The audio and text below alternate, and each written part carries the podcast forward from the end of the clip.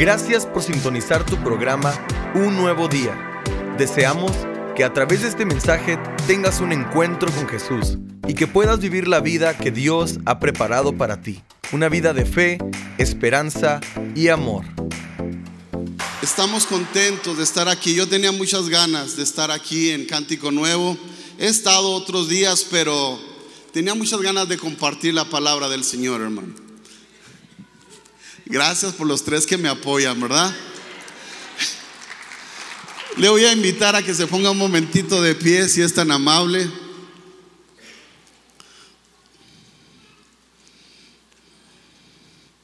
Y habla, abra su Biblia en Josué capítulo 1, versículo 9.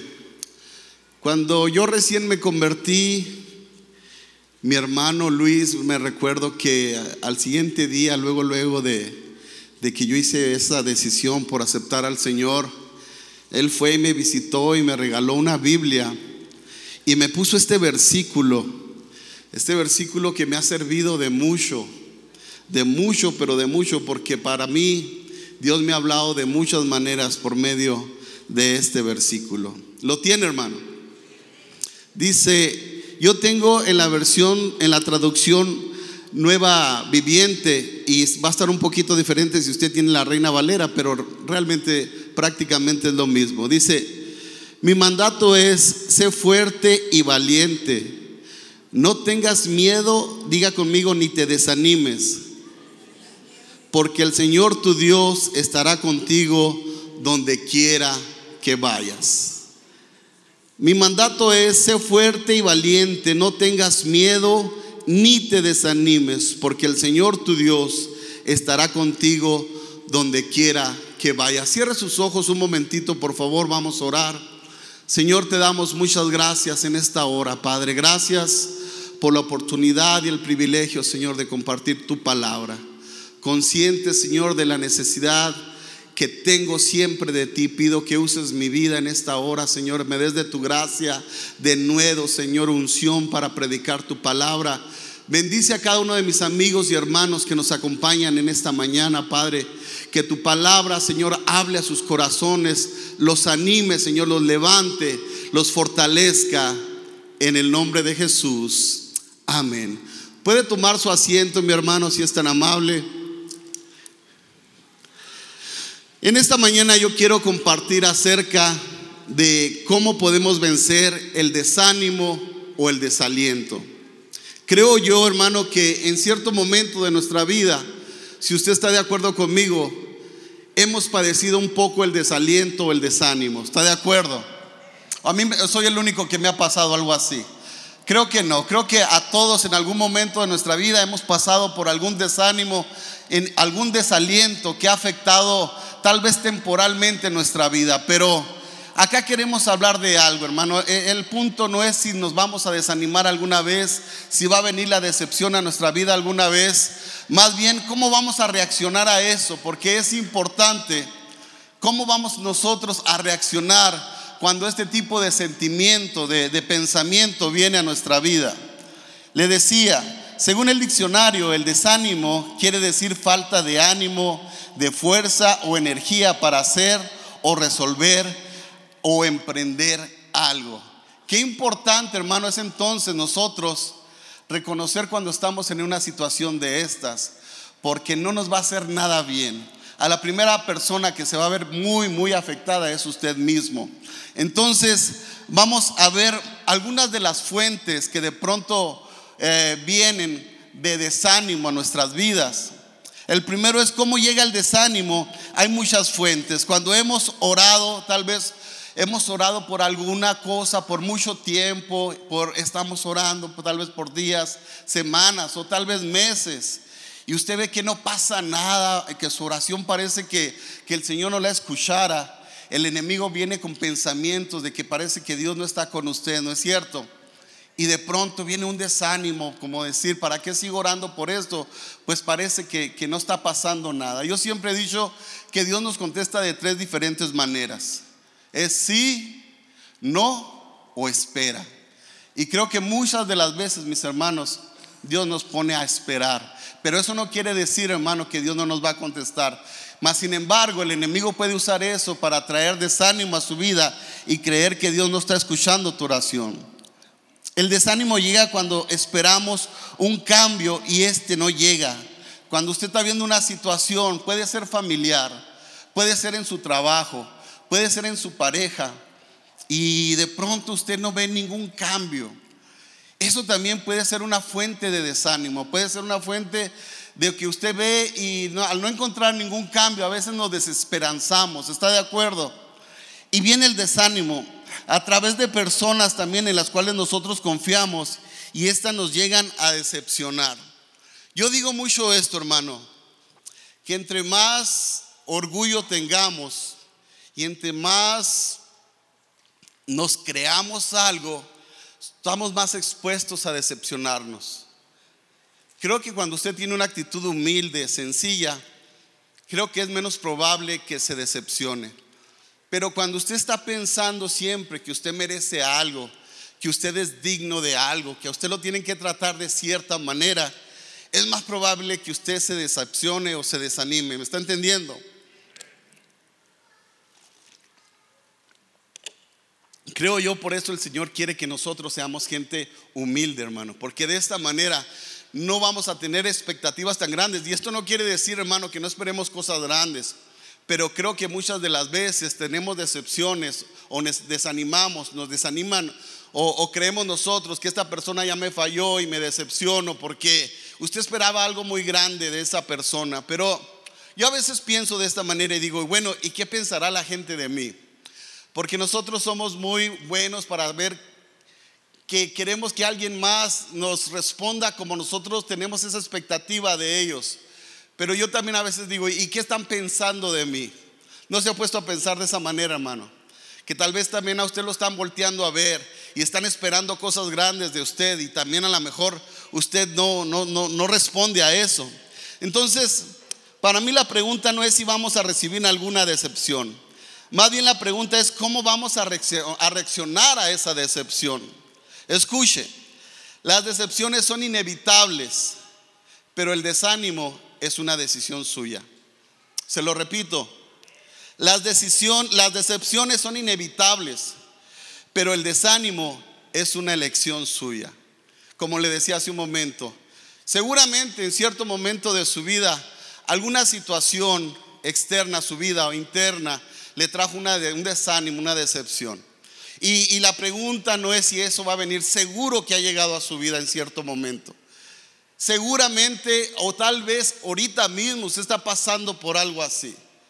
Seguramente eh, viene el enemigo y se aprovecha de ese tipo de cosas para desanimarlo, para decepcionarlo. Pero escúcheme mi hermano, qué importante es que nosotros entendamos algo, que usted no está solo, que nunca ha estado solo, que Dios está con usted cada día de su vida que Dios, hermano, le ha permitido estar aquí en este día porque Él quiere hacerle saber que por encima de sus circunstancias, Él está con usted. Y Él está para fortalecerlo, para levantarlo, para restaurarlo. Que Dios nunca nos va a fallar, hermano. ¿Me está entendiendo? De repente en el caminar cristiano yo he escuchado gente que, que habla a veces muy pesimista, que le ha ido muy mal, que parecía que antes cuando no era cristiano le iba mejor. Y yo digo, ¿qué mentiras del diablo son esas? El pueblo de Israel también cuando salió de Egipto decía que en Egipto estaban mejor cuando empezaron a quejarse y eran mentiras. Digo, a veces el diablo nos trataba tan mal y le éramos tan fieles. No es cierto. Le, trataba mal y usted no se quejaba que el diablo lo trataba mal. Pero ahora que Dios está en su vida, hermano, usted tiene una expectativa de que todo le tiene que salir bien. Deje que déjeme le digo algo, eso no es una realidad. Si a usted le han predicado que al venir a Cristo y al entregarse a Él todo va a ser color de rosa, déjeme decirle que eso no es verdad. La diferencia es esta, hermano, que ahora usted va a saber que usted ya no está en sus propias fuerzas. Hay gente que se desanima, que se quita la vida porque no encuentra esperanza, porque, porque él confía solamente en lo que él puede hacer. Y cuando él ya no puede hacer nada, pues ya no tiene esperanza. Pero nosotros tenemos al Señor Jesucristo, ¿no es cierto? Nosotros tenemos a Cristo, un Cristo que usted se puede doblar las rodillas, donde quiera que usted esté, y decir, Señor, tal vez no entiendo todo lo que me está pasando, lo que estoy atravesando, pero yo sé que tú estás conmigo, Señor. ¿No es cierto? Yo sé que tú estás conmigo y a lo mejor en el momento no lo voy a entender, pero es posible que más adelante, Señor, tú me vas a revelar por lo que yo estoy pasando. Y no tan fácilmente, hermano, nos desanime, nos desanime, perdón, desanimemos. Este, nosotros, hermano, debemos de entender una cosa. No hay nada peor para una familia, para un matrimonio, para una iglesia que las personas que están desanimadas. Una persona desanimada, hermano, puede contagiar a los demás. Sin duda que en nuestra vida vamos a tener muchas decepciones, pero, pero muchas, mi hermano. Querramos o no, son parte de la vida misma. Es muy importante entonces reconocer en nuestra vida si hay desaliento y que no nos acostumbremos, escúcheme mi hermano, a vivir desalentados. Sabe que eh, Usted, usted estará de acuerdo conmigo. A mí me tocó estar con mi hermano sirviendo aquí a un lado de él por mucho tiempo y, y de alguna manera yo, solo, yo todavía estoy con él, yo oro por él, yo oro por cada uno de ustedes. Y me he dado cuenta, hermano, que al conocer a los hermanos por algunos años, me he dado cuenta que muchos se han acostumbrado a vivir como desanimados, como que ya no les dan ganas de hacer nada por el Señor ni por su iglesia. Eso es para los de la mañana, ¿verdad? ¿O no hay servicio en la mañana? Bueno.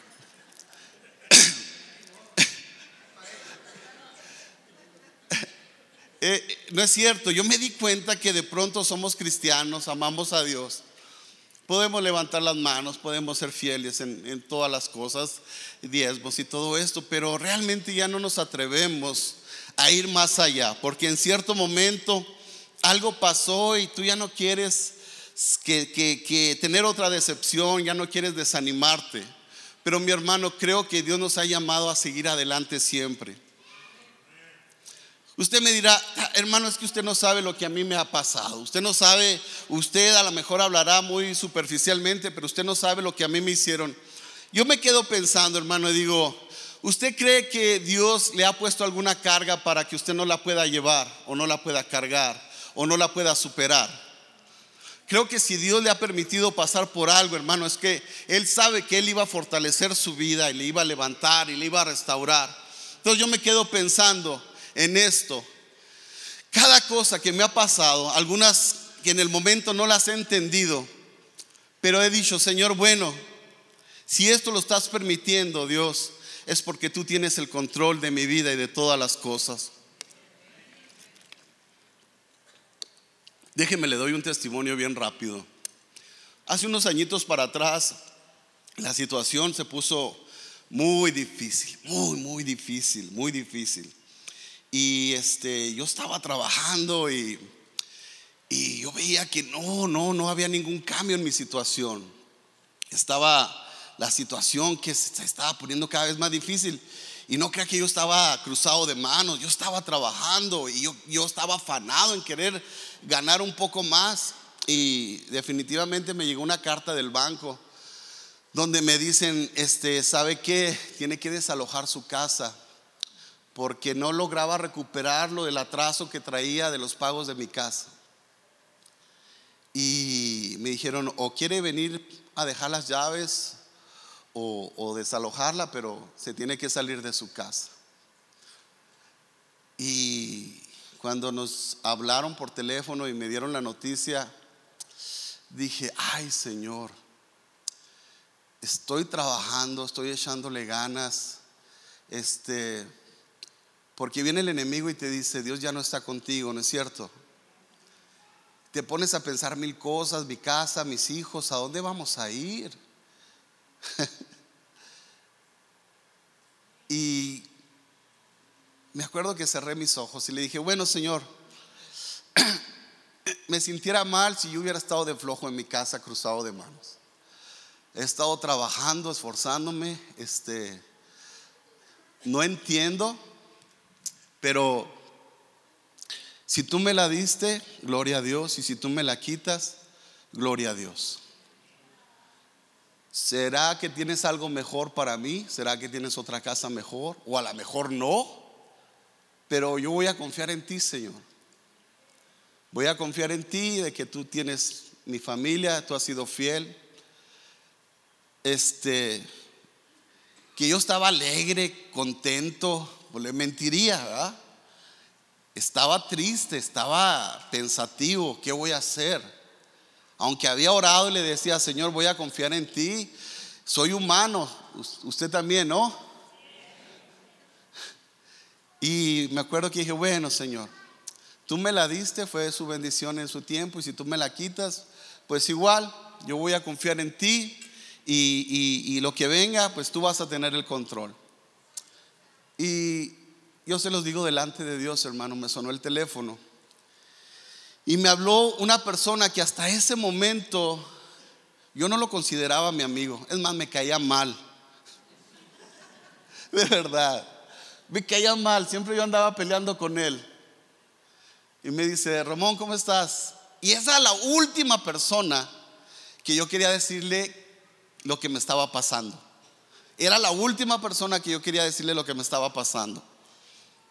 Le dije, oh, muy bien, muy bien, gracias. Me dice, ¿de veras estás bien? Le digo, oh, sí, sí, sí, muy bien.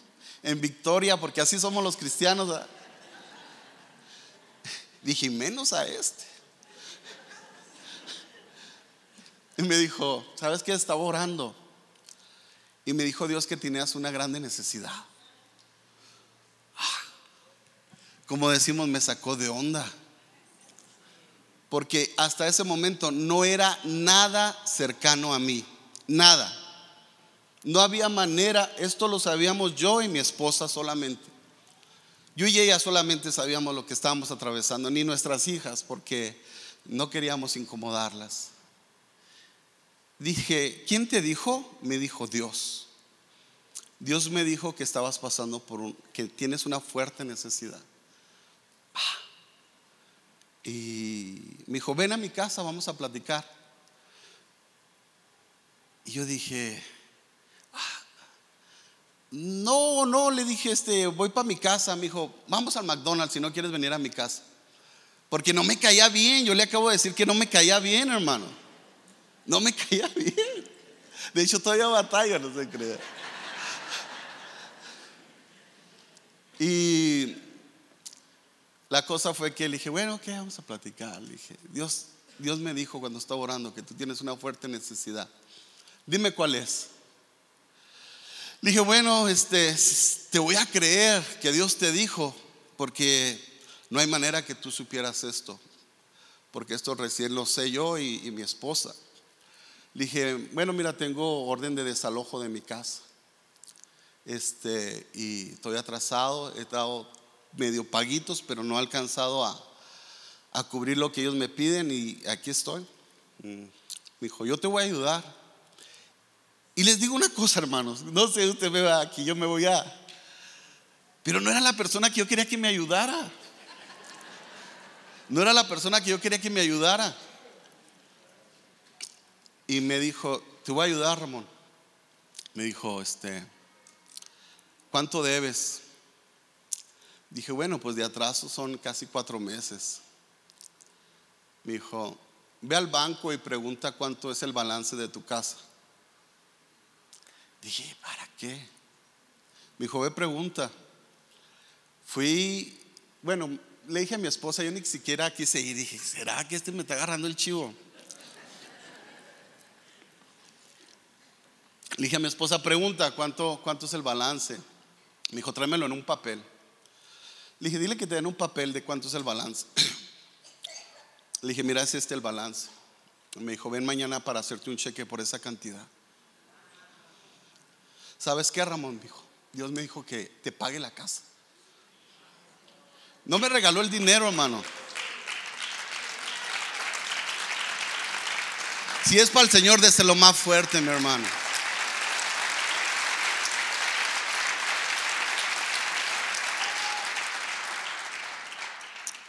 Me dijo, conmigo nunca vas a perder tu casa, Ramón, págame como tú puedas. He tratado de pagarle lo más pronto posible. Lo quiero. A mí, miren, como le vuelvo a decir, no se ofende si digo me sacó de onda, ¿verdad? Porque hasta ese momento yo y él éramos así, mire. Y, y dije, esto es Dios. Esto es Dios. ¿Por qué le cuento esto, hermano? Porque Dios sabe que aquí hay ahorita personas que Dios está hablando a su corazón. Y tú tienes que oír esto, que Dios tiene el control de tu vida, que Dios tiene el control de tus finanzas, que Dios tiene el control de tu familia y que tú no estás solo. Él te llama y te dice, no te desanimes. Mira que te mando que te esfuerces y que seas valiente, que no te desanimes. Él está contigo, mi hermano. Dios me ha enseñado, hermano, a que a veces, aunque la situación se ponga pero oscura, Él está ahí. Ahora que he andado manejando las trocas, los trailers, cuando recién me tocaba entrar a unas ah, tormentas eléctricas, así de tormentas que caen por allá para el noreste muy fuertes, me daba miedo, hermano. Yo me sudaba las manos y me limpiaba aquí el sudor con, la, con el pantalón, porque la troca nomás se te hace así con el aire y se ve oscuro y se ve los rayos bien fuertes. A veces así se ve la vida, ¿verdad, mi hermano? Tú, tú, tú ves nomás eso, tú ves oscuro, tú ves rayos, tú ves que se te mueve la vida. Y yo decía, pues le voy a bajar nomás un poco más, voy a ir a la distancia y, y con cuidado. Este, pues ah, acuérdese que también que era medio nuevo en las trocas. A lo mejor aquí hay troqueros con experiencia que se reirán ahorita de mí. Pero cuando era nuevo, usted se acordará que no. Y cuando ya salía, no era tanto como se veía. Sí hay agua fuerte y todo, pero cuando salía de aquella tormenta, la, la troca salía bien limpia. Y, y me acuerdo que me decía el Señor, así, para eso son las tormentas para que salgas bien limpio. Para que salgas bien limpio.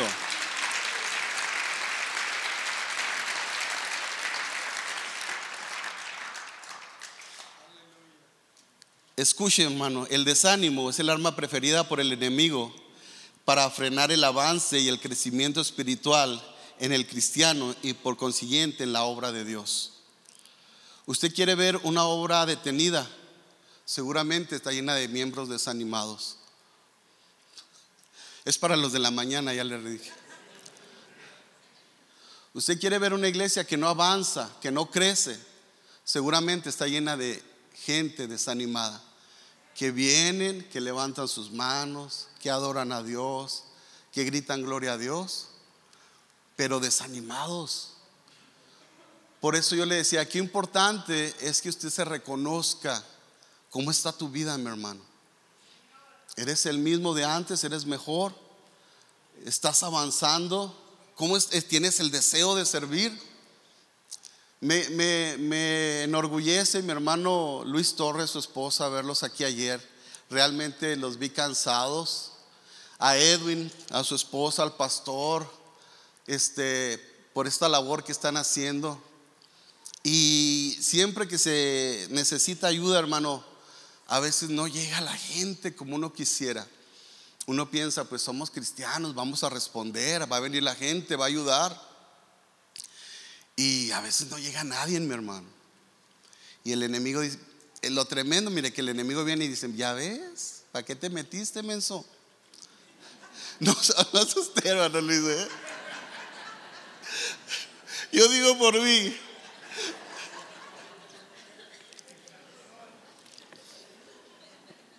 Una vez estábamos íbamos a arreglar los aires de allá de las Rojas cuando estábamos en el edificio. Y les dije a los varones, hermanos, los espero mañana. Hasta voy a comprar burritos para que vengan. Vamos a limpiar los aires y vamos a arreglarlos. ¿Cuántos creen que llegaron, hermano? ¿Eh? No llegó nadie. Y me acuerdo que me fui, me senté en una esquinita y dije, ¡y qué tremendos hermanos! Quieren tener calor. Y viene el enemigo, hermano. Yo quiero hablar de mí para que no digas, ay, no, no, yo quiero hablar de mí. De, cómo yo también he pasado por ahí. Pero al rato empezaron a llegar los hermanos. No, es que no les gusta levantarse temprano los sábados. No, ya. Pero así de entrada te empiezas a agüitar, ¿no es cierto?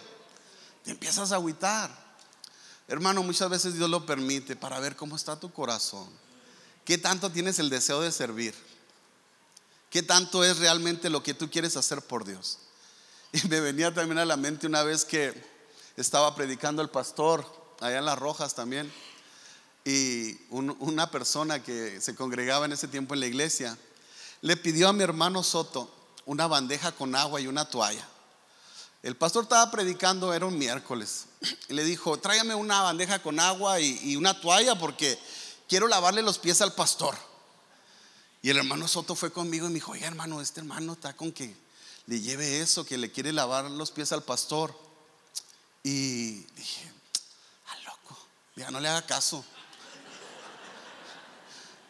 Y le, hizo de lejos, como, ¿qué, ¿qué esperas? Le dije, a ver, ven, ven para acá. Cabezón, ven para acá. Le digo, ¿qué pasó? No, es que el Espíritu Santo, ah, ya, para pantallarme.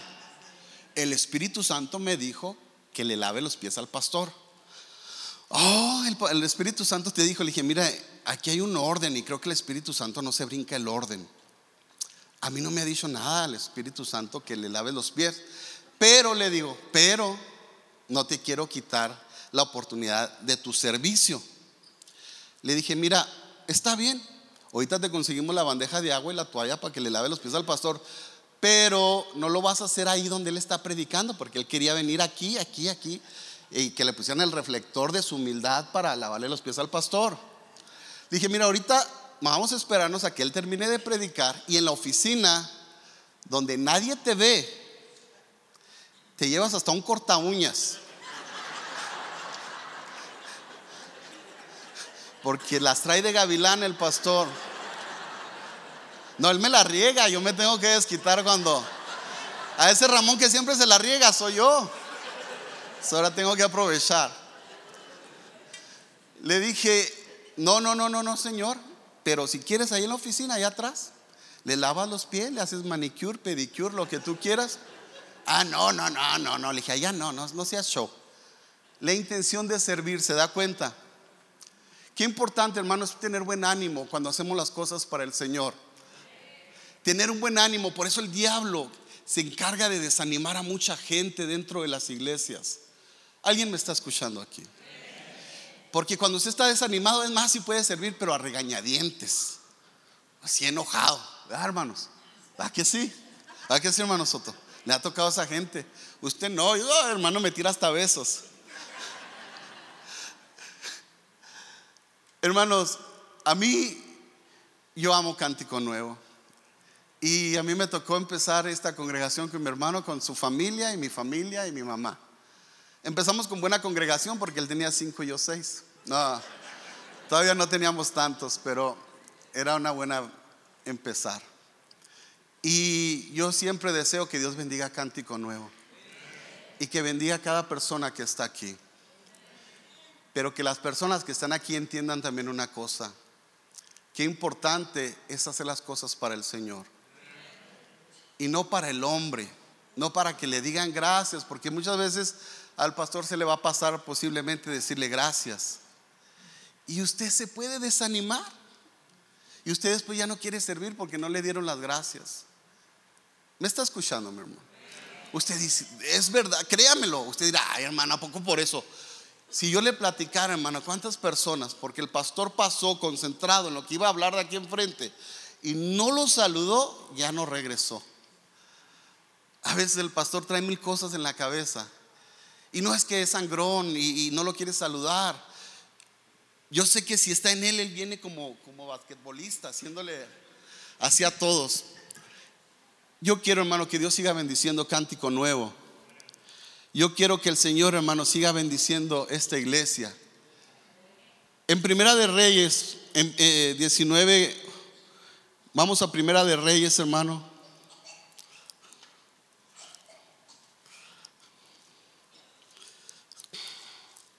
Capítulo 19, versículo 5, a ver si es ahí.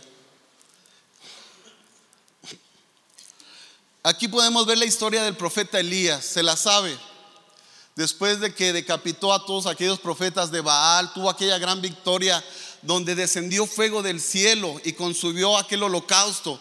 Tremendo respaldo de Dios para aquel hombre.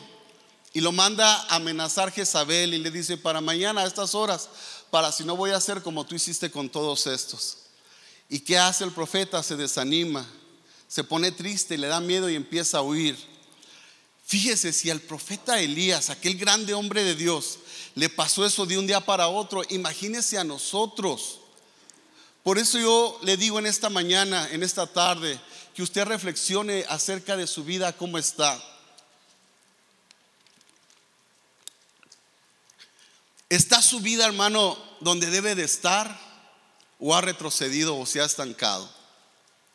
¿Está su vida donde Dios puede usarte? ¿Estás disponible? ¿Tienes el deseo, el gozo, el ánimo para seguir adelante, hermano? ¿O ya nomás estás cumpliendo en una iglesia? No me conteste. Escucha, hermano. Hay muchas cosas muy tremendas acerca de estar desanimado. Una de ellas es la queja. Usted ve a alguien quejándose, usted ve a una persona desanimada. Usted escucha una persona que todo el tiempo se está quejando del día, que porque está haciendo aire, porque ya se puso frío, porque eh, el viejo come mucho, porque el viejo ronca mucho, porque usted ve una persona quejándose en la iglesia todo el tiempo porque no le gustaron las alabanzas, porque ahora está predicando el hermano Ramón y usted quería que predicara el pastor. Ay, todo muy serio diciendo, no es cierto, tremendo si los he escuchado. Usted ve a alguien quejándose, hermano, usted ve a una persona desanimada. Y lo más tremendo, hermano, que la queja es contagiosa. Nunca esté cerca de gente que se está quejando, hermano, porque le va a contaminar. Le va a contaminar, escúcheme. Usted lo que tenga que hablar, háblelo, pero no murmure, no hable de más. Se dice que en cierto momento estaba un hombre que ya estaba decepcionado y desanimado de la vida arriba de un puente y se iba a aventar, ya no quería vivir.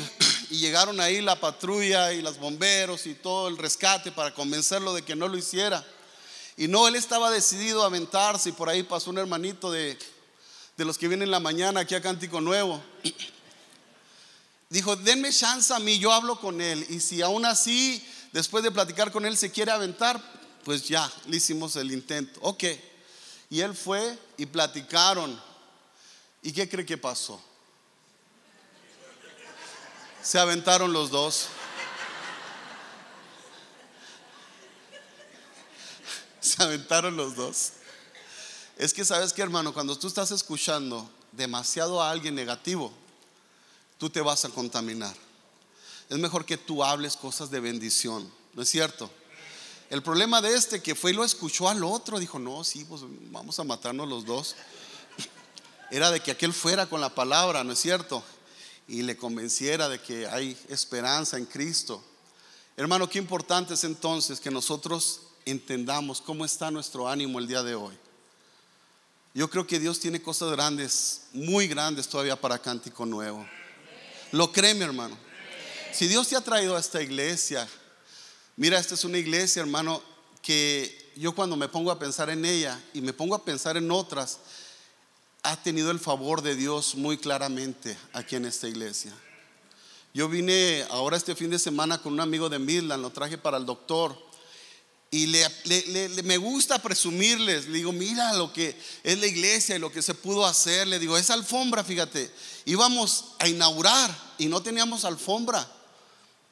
Y yo se lo digo rápido de todo lo que pasó. Era el piso, lo íbamos a pintar para que se viera bonito. Y un hermano que no está aquí ahorita, ¿verdad? Qué bueno que no está. Va que después no, nada, es humilde el hermano. Dijo, ¿cuánto cuesta la alfombra? ¿Cuánto cuesta poner el costo de la alfombra, comprarla? Habíamos preguntado, era un, aproximado de algunos 25 mil dólares. Y dijo, yo les doy para la alfombra. Y nos volteamos a ver, yo le dijimos, eh, ¿estará hablando en serio este loco? Y le dijimos, ¿sabes qué? No nos des a nosotros el dinero, mejor vamos a Casa Carpet y les hace el, cheque ahí. No, pues sí fue. Y mira, ahí está la alfombra.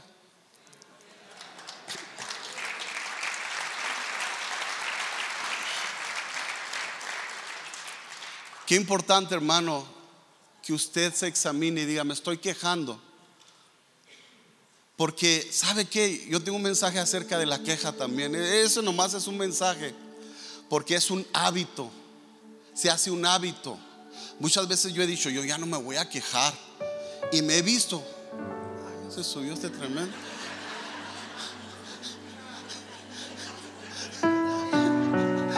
No me quejo.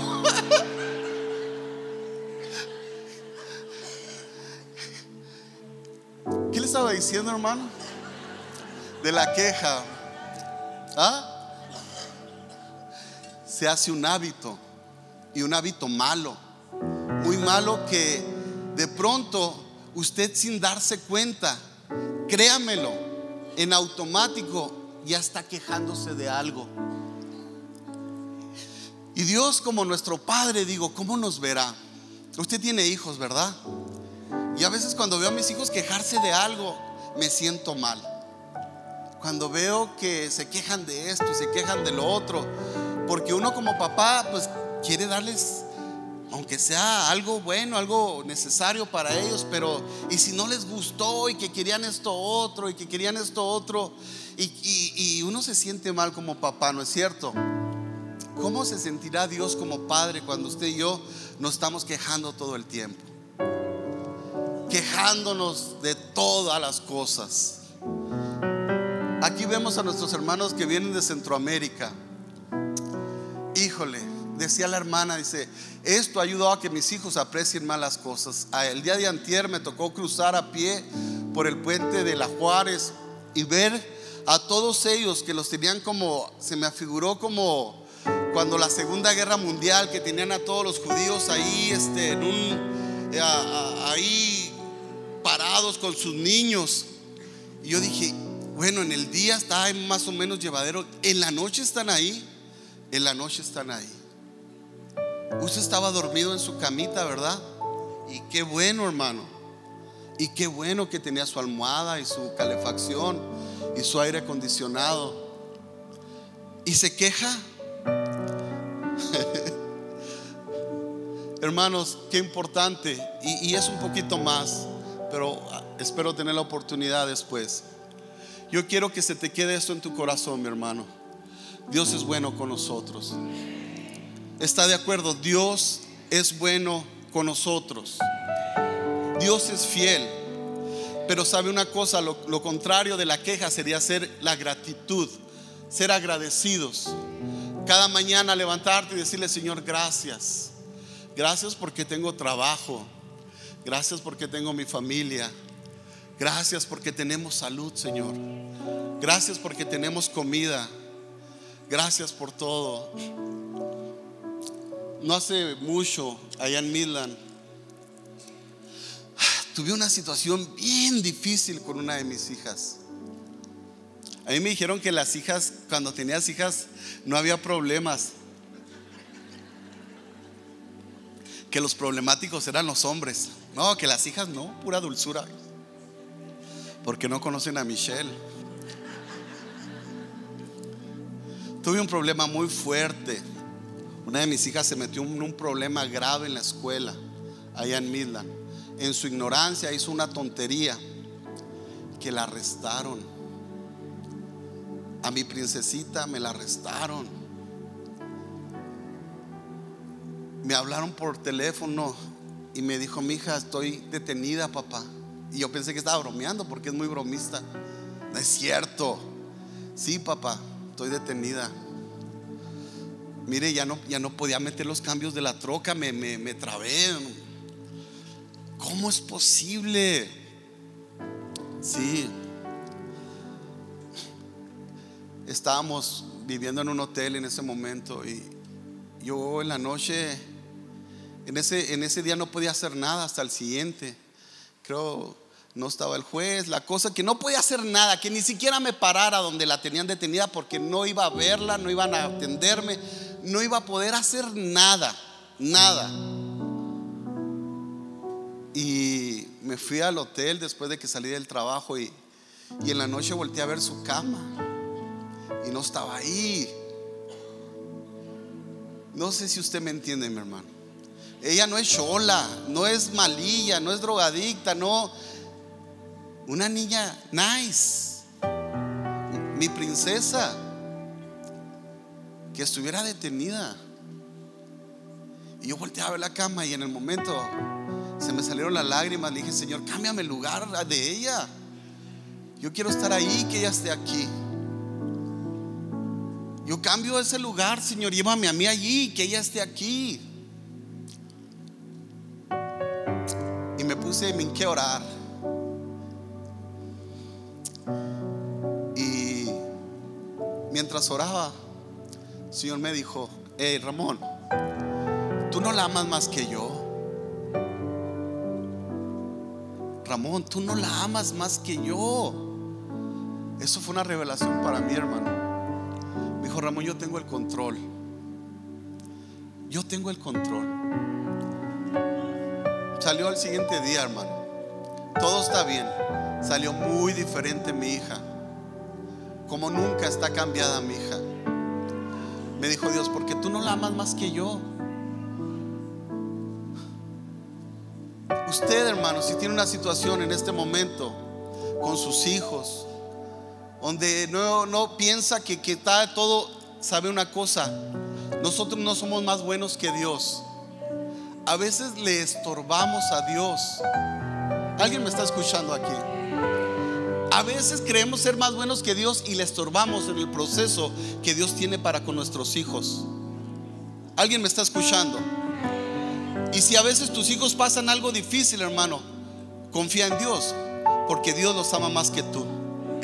Dale un fuerte aplauso al Señor, mi hermano.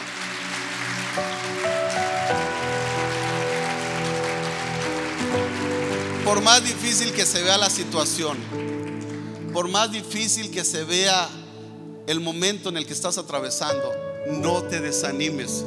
Mira que te mando que te esfuerces y que seas valiente. No temas ni desmayes porque Dios está contigo, mi hermano. Me dijo, yo estoy contigo Ánimo, Ramón. Ánimo. Por eso, ¿sabe que Hay algunas cosas. Esto le pedí permiso a mi hija para contarlo. Pero a veces uno lo tiene que decir porque de pronto usted cree, mi hermano, que la gente que se para aquí, todo está bien con ellos. Usted piensa que el pastor no le pasa nada malo, que sus hijos son los mejores y que no atraviesa nada malo. Y todavía se tiene que parar aquí, predicar y animarlo a usted. Qué importante entonces, hermano, es que usted reflexione en esta mañana y diga, ¿cómo está mi vida, Señor? Realmente usted tiene que experimentar la fuerza de Dios en su vida, la gracia de Dios en su vida, lo sobrenatural de Dios en su vida. Porque Dios se quiere seguir revelando a usted, mi hermano. Dios se quiere seguir revelando. Cuando mi hija salió de ahí, me dice, tú eres pastor. pastor, me dice pastor siempre. Tú eres pastor.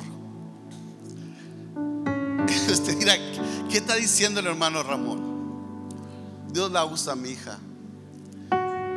Tú eres un hijo de Dios que no se te olvide. Eres alguien especial para Dios. Dios no se ha olvidado de ti. Dios te tiene en sus manos. Y Él tiene cuidado de ti, de tu familia, de tu esposo, de tus hijos. Y Él te dice en esta tarde, ánimo, que yo estoy contigo. Ánimo porque tus mejores días están por venir. Ánimo porque los días más felices de tu vida son los que están por delante. Déselo fuerte, mi hermano.